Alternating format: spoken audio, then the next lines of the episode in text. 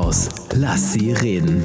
Der Podcast mit Hanne Pries und Jan Martensen. Herr Martensen, was machen wir hier eigentlich? Frau Pries, es ist Folge 123 und wie Modern Talking zu ihren letzten Zeiten kommen wir von zwei Seiten. Auf die Bühne sind auch unterschiedlich angereist und müssen das hier eigentlich alles gar nicht mehr machen.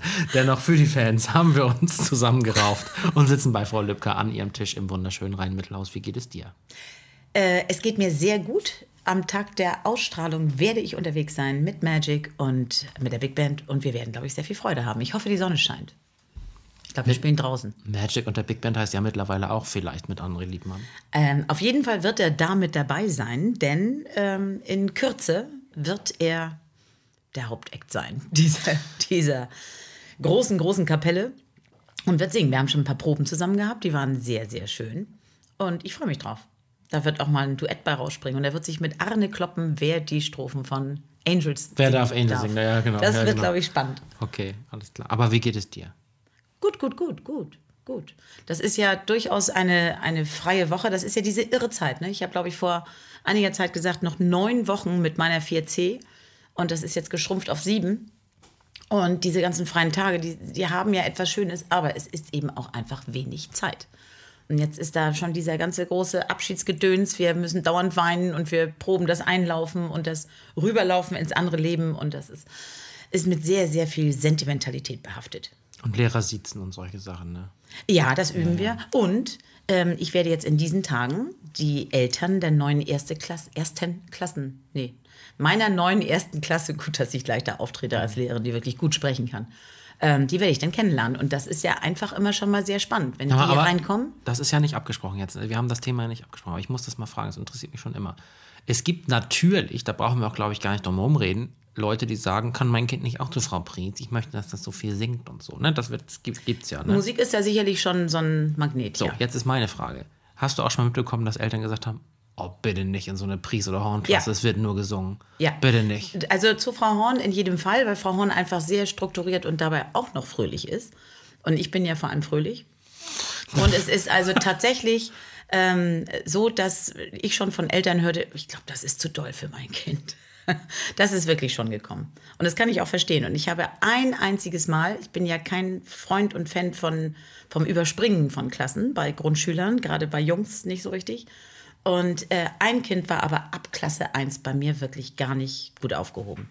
Der hat mich wirklich immer angeguckt mit so einem Abstand, hat gedacht, was hat die da wirklich, wenn sie reinkommt und wieder ihr Juhu ruft. Und der hat die Klasse übersprungen, ist zu einer sehr, sehr, also einer ganz, ganz tollen Kollegin gekommen, die ganz anders unterrichtet, also wirklich sehr ernst und sehr, sehr fachorientiert. Und da war er genau richtig. Also es, es ist nicht das Zaubermittel für alle. Mir haben auch schon Eltern Das gesagt, bitte lassen Sie ihn mal in Ruhe. Ne? Nicht, nicht fragen, ob er in die AG will. Ich sage, okay, alles klar, dann genau. frage ich ihn gar nicht erst. Gibt's einfach. Ähm. Also es passt nicht immer. Ja. Umso schöner, wenn denn ähm, Eltern kommen und, und sagen, also wir haben immer gedacht, unser Kind wäre so Mathe. Aber jetzt mag er auch Deutsch. Also es freut schon dann wirklich sehr. Hm, klar. Und es ist einfach so, die Trauer ist ja groß, aber die Kinder sind definitiv so weit, dass sie jetzt äh, die, ne, in die fünfte sollen, können, dürfen, in ein großes System. Das ist jetzt irgendwie auch so weit. Der Abschiedsschmerz ist groß und man fühlt sich ja wirklich immer so ein bisschen betrügerisch, wenn in diesem Klassenraum, der ja auch immer noch schön ist, also ich mache das auch nie so, dass ich den, den so gemütlichen Klassenraum der jetzigen vierten schon entleere, während die Kinder noch da sind. Also das machen wir wirklich original die letzten beiden Tage dann zusammen, damit es bis zum Schluss gemütlich ist. Und dann sitzt du da in diesem Klassenraum, in dem Plakate hängen mit Genitiv und Satzgliedern und sonst Ist das noch der, den du vor drei Jahren hattest und vor vier Jahren und vor fünf Jahren? Na, ich oder muss ja immer wechseln. Wechselst du immer? Na, wir haben ja Klasse 1 immer diese ausgelagerte Schule für die Erstklässler, Mhm. was ja auch wirklich so Dorfschule ist. War das der Raum, in dem wir waren, als wir für Andrea diesen Weihnachtsmarkt gemacht haben? Das ist die kleine Schule. Der, der Weihnachtsmarkt war an der kleinen Und Schule. ist da deine Klasse gewesen als erste Klasse oder nicht? Nee. Ja, genau. Die Okay. ersten sind da in diesem, Verstanden. in diesem zweiten Schulstandort. Und dann in Klasse 2 wird rübergewandert. Das heißt, ich habe immer drei Jahre lang, ähm, habe ich dann einen Raum, aber der wird dann auch immer anders, weil ja immer andere Kollegen da sind, die dann auch wieder rüberwandern. Und du das weißt heißt, jetzt schon, welchen Raum du kriegst. Nee, das ist immer ein großes Gekloppe. Also wir bemühen uns alle so zu tun, als ob es uns egal ist, wir fünf Kolleginnen. Uns ist es völlig egal, ob wir den Raum direkt neben dem Lehrerzimmer kriegen, aber das ist natürlich so super bequem. den hätte jeder gerne. Aber letztendlich kann man sich die alle schön machen. Und du siehst immer, in welchen Räumen ich schon war, weil in, inzwischen fast die Da ist ganze WLAN. Schule... Na, da ist nicht nur WLAN, da sind einfach auch Regenbögen, sehr, sehr Ach viele. Weil ich da immer sehr viel klebe und versuche, diese doch etwas ältere Schule da ein bisschen aufzupeppen. Aber es ist gut, weil du musst ja immer wieder packen und umziehen. Da kommt also richtig so ein Umzugsunternehmen. Äh, die meisten Kollegen haben so um die 20 Kisten. Ich glaube, ich habe 80. Und da kannst du aber immer mal wieder gucken, so was habe ich eigentlich wirklich nicht benutzt die letzten vier Jahre und was kann jetzt mal weg. Also du machst immer wieder so ein bisschen Ordnung. Und das Einrichten ist einfach Da schön. kommt ein. Umzugsunternehmen. Ja, tatsächlich. Weil es einfach viel ist. Also ich habe ja auch eigene Regale und haben fast alle inzwischen. Kann man sich jetzt drüber unterhalten, ne? warum man eigene Regale Ja, an kauft. der, an der Grundschule äh, kann man natürlich nicht sagen, ach komm, ich mache das mal mit zehn Schülern kurz. Äh, das, äh, nee, Logo, okay, alles klar. Das ist, das ist dann tatsächlich, wenn die erste Klasse geschafft ist, dann ist das immer ein ganz, ganz schöner Akt, wenn dann die zukünftigen Zweitklässler am Ende des Schuljahres so ihre, was weiß ich, dann packen sie irgendeine Kiste und wir gehen rüber und dann kommen wir zu den Viertklässlern, die dann ja den Raum verlassen, den wir in Zukunft beziehen. Und das ist für die vierten Klassen immer so ein Moment, dass sie einerseits sentimental sind und sagen, oh, jetzt kommen die in unseren Raum. Und auf der anderen, anderen Seite ist es eben so, dass die Großen dann auch wirklich die Kleinen ganz herzlich willkommen heißen. Aber nochmal zurück zu diesen 80 Kisten. Mhm. 80 ist ja, ja viele. Jetzt ist meine Frage, wie sind, sind die auch beschriftet, die Kisten? Ja, und wie? Und wie? Und zwar die ersten 20. Ab da gebe ich auf und hau nur noch rein. Und ich nehme mir auch jedes Mal vor, die Sachen vorher zu putzen, bevor ich sie dann verpacke. Aber meistens ist es dann doch irgendwie hektisch. Und dann sagt man sich, Mensch, ich habe doch dann Zeit, wenn ich einräume. Und dann wird es aber auch richtig schön. Und das macht Freude, weil alle Kolleginnen da auch zusammen sind. Wir verabreden uns dann in den Ferien und machen uns das da richtig heimelig. So ein kleines System hat dann auch was. Ich mag ja diese große Schule, aber so diese, diese fünf ersten Klassen, die da so mit sich alleine sind, für die Erstklässler ja auch toll, weil sie auf dem Hof auch wirklich unter sich sind. Und ich weiß, also ich war ja nun Ostufer Hans-Christian Andersen Schule, war damals noch mit Hauptschultrakt. Ich weiß, wie viel Angst ich immer vor den großen Kindern hatte. Das ist schon gut. Die können sich in aller Seelenruhe von Kita Richtung Grundschule gewöhnen. Hat viel Schönes. Das Hin- und Herziehen ist, ja, ist schon nervig, weil es einfach extra Arbeit ist. Wir reden uns das schön. 80 Kisten, Frau Lübcker. Oder wie Frau Lübcker sagt, gar nicht mal so viel. Denn die hat hier ja auch, in, gerade war ich neulich in Frau Lübckers Bananenraum, wo sie ihre Bananen aufbewahrt. Und äh, allein da sind ja schon mal drei Regale schon.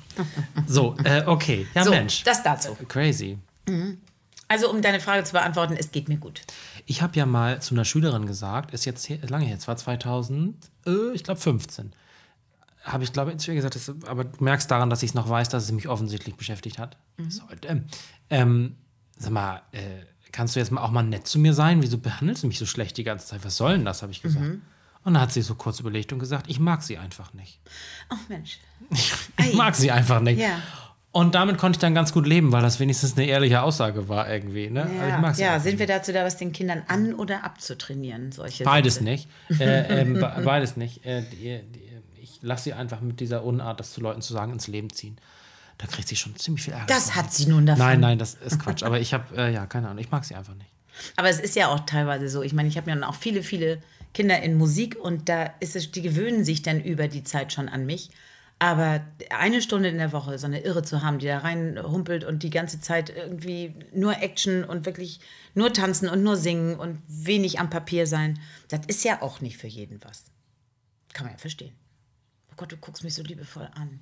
Ich hätte mich gefreut. So, jetzt ähm, haben wir diese beiden wichtigen Fragen, die gar nicht auf unserem Zettel standen, aber jetzt mal abgehakt. Das Ja. ist doch ganz schön.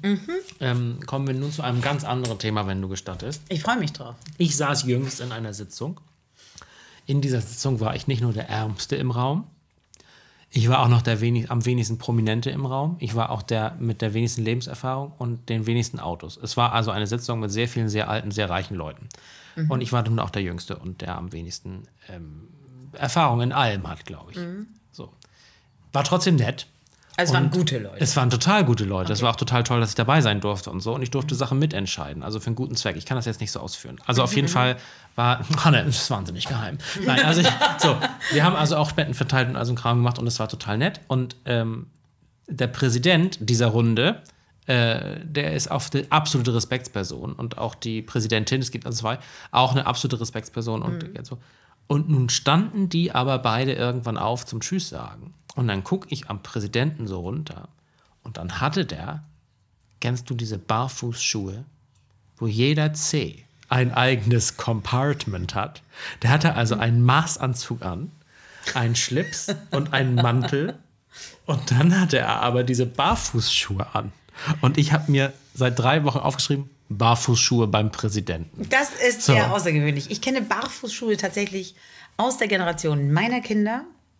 Ich glaube, dass äh, mein großer Sohn, was heißt ich glaube, ich weiß, ich versuche das jetzt irgendwie, hm, der hat das auch.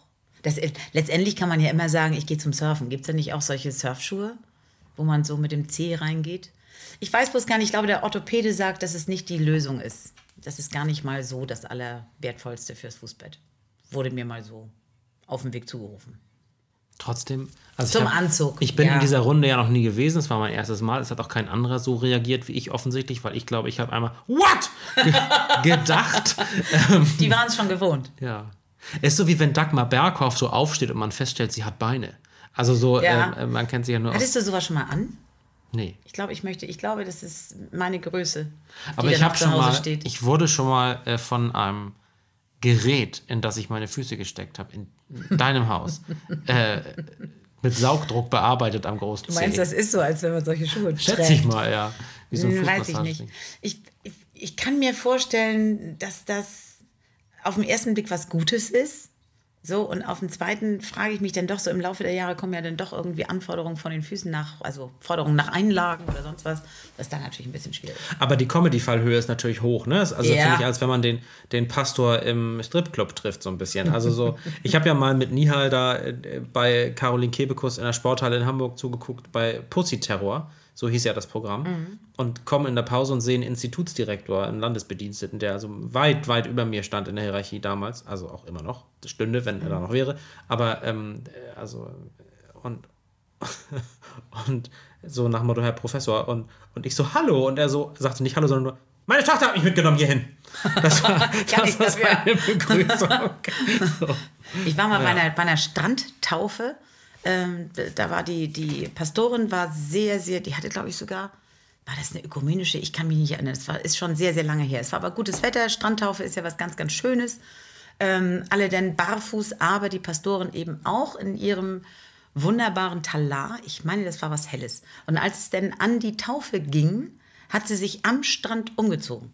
Also legte dann das Gewand ab und hatte einen ähm, wie soll ich sagen, fleischfarbenen Badeanzug an und oben aber dann irgendwie noch so ein Cape drüber. Aber er stand dann im Badeanzug im Wasser und taufte den, den Täufling und es war, mutete sehr merkwürdig an, sodass Pastoren, Pastorinnen sich da am Strand ausziehen. Das ist so, weiß ich, mein In Vater... einem fleischfarbenen, ba war sie Ja. eventuell nackt und es ist deine nette Variante, das jetzt zu umschreiben. Ich sah keine Warzen. Also ich glaube, das war, Oh das war Gott. bedeckt. Nee, aber das ist, so, das ist so ein bisschen so, wie mein Vater wurde irgendwann mal gefragt, so müssen Pastoren eigentlich auch auf Klo? Also dann hat er irgendwie einem Witz folgend gesagt, ja, aber nicht so oft. Und ich glaube, genauso, genauso ist es irgendwie bei Pastorinnen und Pastoren, die sich denn da so, ist ja eine, eine schöne Geschichte. Wir waren ja alle so relativ frei in Sommergewändchen und so. Was war schon, aber hätte sie sich mit ihrem Ordinator ins Wasser stellen sollen, ist ja auch keine Lösung. Das ist richtig. So, Das ist absolut. Barfußschuhe. Oh Mann. Ich glaube, ich werde sie niemals besitzen. Ich habe aber auch, also mit Füßen, wie du weißt, habe ich ja eh so meine Sorgen. Und wenn die dann in irgendwelchen Materialien trotzdem die Zehenform hervorbringen, weiß ich, finde ich nicht so sexy. Und dann habe ich ja vorhin hier einen Zaubertrick gezeigt zur Begrüßung. Wie hat er dir gefallen? Ich, ich kann ja immer nicht so richtig atmen, wenn du mit mir Zaubertricks, weil das ist wirklich wie eine Prüfung für mich. So, du denkst, du übst das, aber eigentlich denke ich, "Oh, was kann ich tun, um intelligent zu wirken bei diesem Zaubertrick?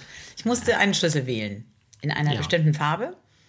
Es waren vier Farben, lagen da und ich äh, sollte damit ein Schloss aufschließen, das einen 100-Euro-Schein beherbergte in einem, wie nennt man das denn? Also ein 100-Euro-Schein war... Gefängnis. Ja, genau. Das war das Wort, was ich suchte. So, ich wählte dann ganz zielsicher, ohne viel nachzudenken, eine Farbe. Und äh, dann hatte Frau Lübcker die Chance, dir zu sagen, musste dir sagen, welche Farbe du denn nehmen könntest, weil du hast ja auch eine Chance.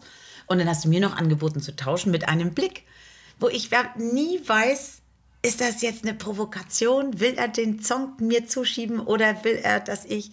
So, ich habe aber nicht getauscht und es ist geglückt. Ich habe mit meiner Farbe das Schloss aufgeschlossen, wollte mich gerade glücklich schätzen, um dann festzustellen, ich kriege gar nicht die 100 Euro, sondern. Das können wir jetzt leider nicht verraten, weil der Trick ja noch ins Leben gehen soll. Ah. Ja, okay. Kannst es ja mit, mit was anderem machen. Ich habe äh, den Trick in Amerika bestellt, weil ich gesehen habe, dass äh, also jemand, den ich sehr schätze, diesen Trick rausgebracht hat, ein Zauberer, und ähm, ähm, habe den bestellt. Dann hat es irgendwie sechs Wochen gedauert, bis er hier war. Dann habe ich keine Benachrichtigungskarte bekommen.